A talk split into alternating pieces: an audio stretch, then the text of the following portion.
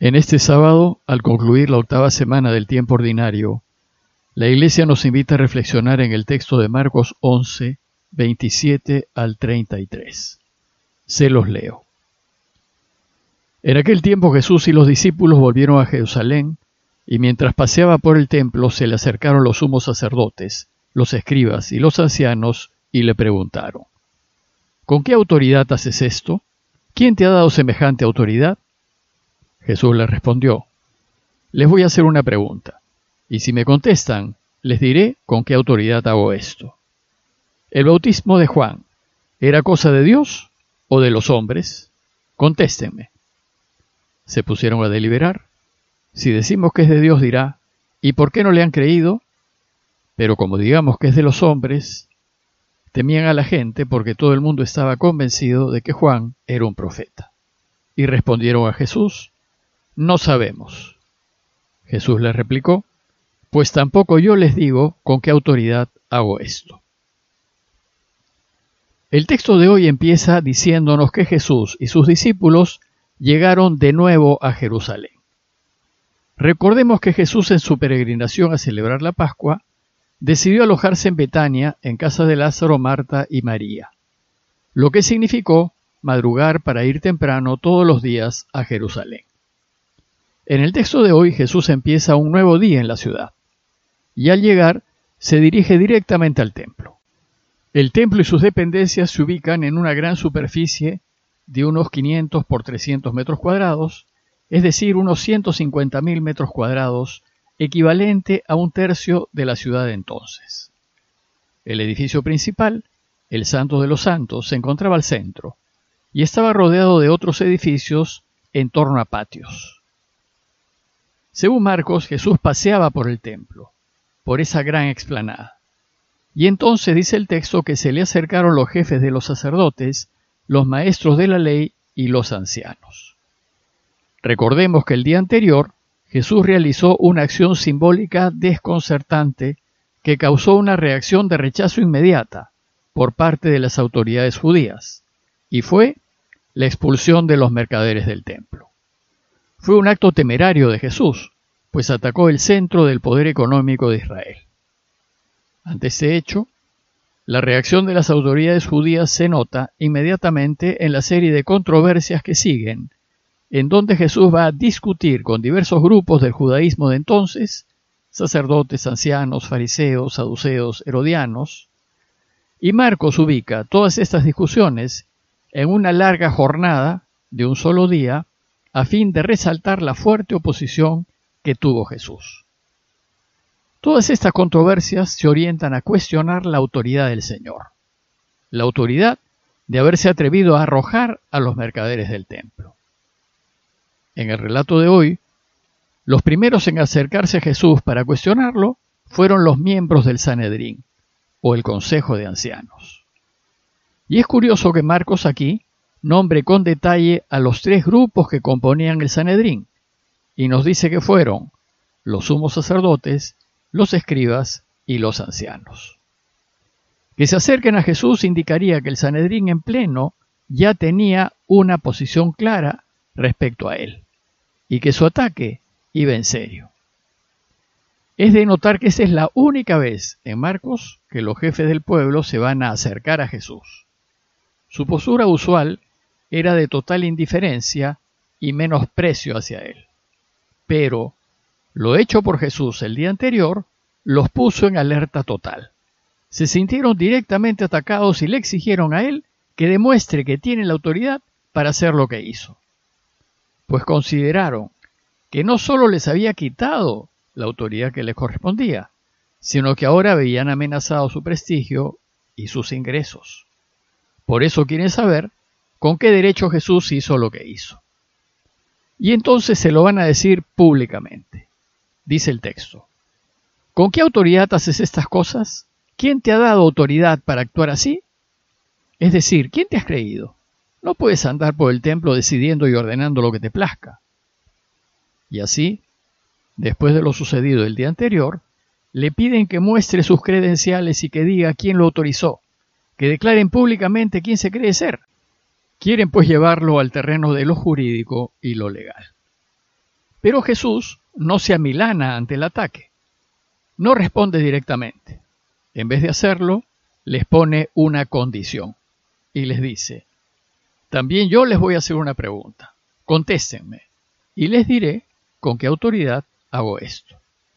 Condiciona su respuesta a la respuesta de ellos, desafiando así su autoridad aún más. Y la pregunta que Jesús les hace es acerca del Bautista. Juan Bautista era un profeta que hablaba en nombre de Dios, proclamaba la venida del reinado de Dios e invitaba a un bautismo de conversión. Su predicación atraía a mucha gente, entre ellos algunas autoridades judías, que bajaban de Jerusalén, caminaban unos 30 kilómetros de bajada y otros 30 de subida, solo para escucharlo. Y en su prédica desafiante era muy crítico al templo y a su culto. Y debido a estas críticas las autoridades no lo querían. Pero Juan tampoco tenía autoridad oficial, delegada del templo, para predicar. Entonces la pregunta que Jesús les hace es acerca del bautismo de Juan que ellos menospreciaban. Y les dice, ¿de dónde venía el bautismo de Juan? ¿De Dios o de los hombres? Con esta pregunta pone al Sanedrín en una posición muy incómoda, obligándolo a definirse. Y los combina a responder, contéstenme, y tomen una postura ante Juan y su bautismo. Era una pregunta muy incómoda para ellos. Y de esta manera el interrogado se convierte en interrogador. Ciertamente, la pregunta de Jesús los puso en aprietos. Dice el texto que intentaban ponerse de acuerdo. Parece que había opiniones contrarias entre ellos acerca de qué responder. El silencio que sigue a la pregunta de Jesús, mientras se ponen de acuerdo, los lleva a admitir implícitamente que Juan habló en nombre de Dios y que su bautismo era de origen divino. Ellos razonaban así. Si decimos que es de Dios, Él dirá, ¿y entonces? ¿Por qué no le creyeron? Luego, si bien una alternativa era aceptar que el bautismo de Juan venía de Dios, eso sería admitir que Juan hablaba verdad, y entrarían en contradicción, pues ellos habían estado en contra de Juan. Además, si admiten que su bautismo venía de Dios, ellos sospechan que Jesús les preguntará ¿y por qué no le creyeron? Y quedarían muy mal ante el pueblo. La otra alternativa era decir que su bautismo era humano, que venía de los hombres, que es lo que ellos afirmaban. Pero piensan, ¿pero cómo vamos a responder que era de los hombres? Si decimos lo que pensamos, la gente se irá contra nosotros. Dice el texto que ellos le tenían miedo a la gente porque todos consideraban a Juan como profeta.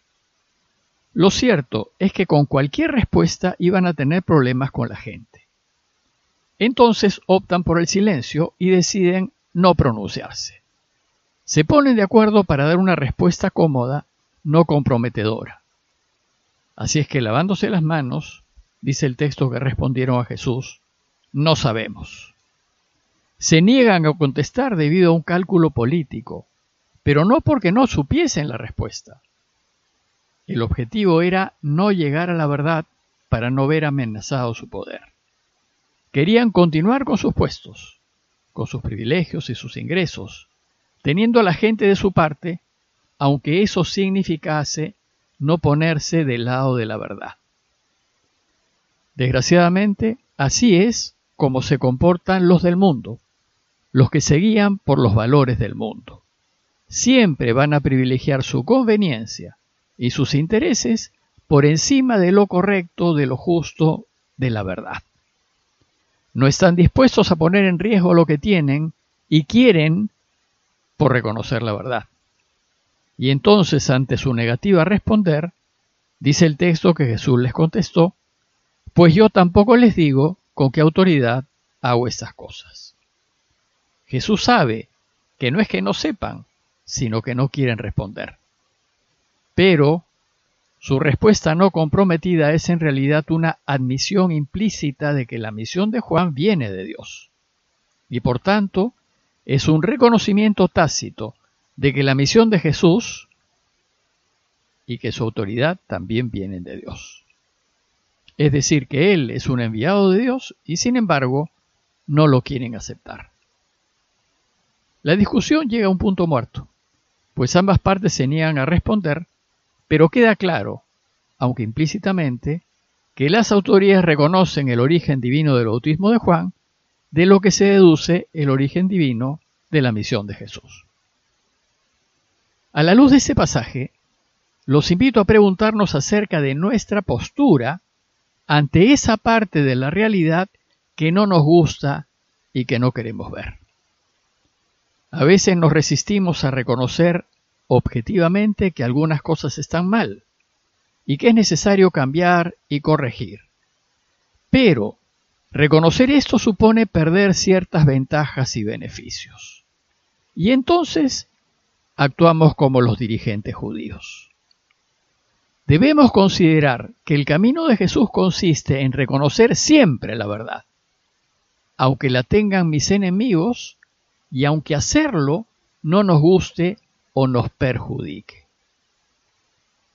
Pidámosle pues a Dios que habite en nuestros corazones para que la verdad esté siempre con nosotros y para que la elijamos siempre, aunque al hacerlo perdamos algunos beneficios.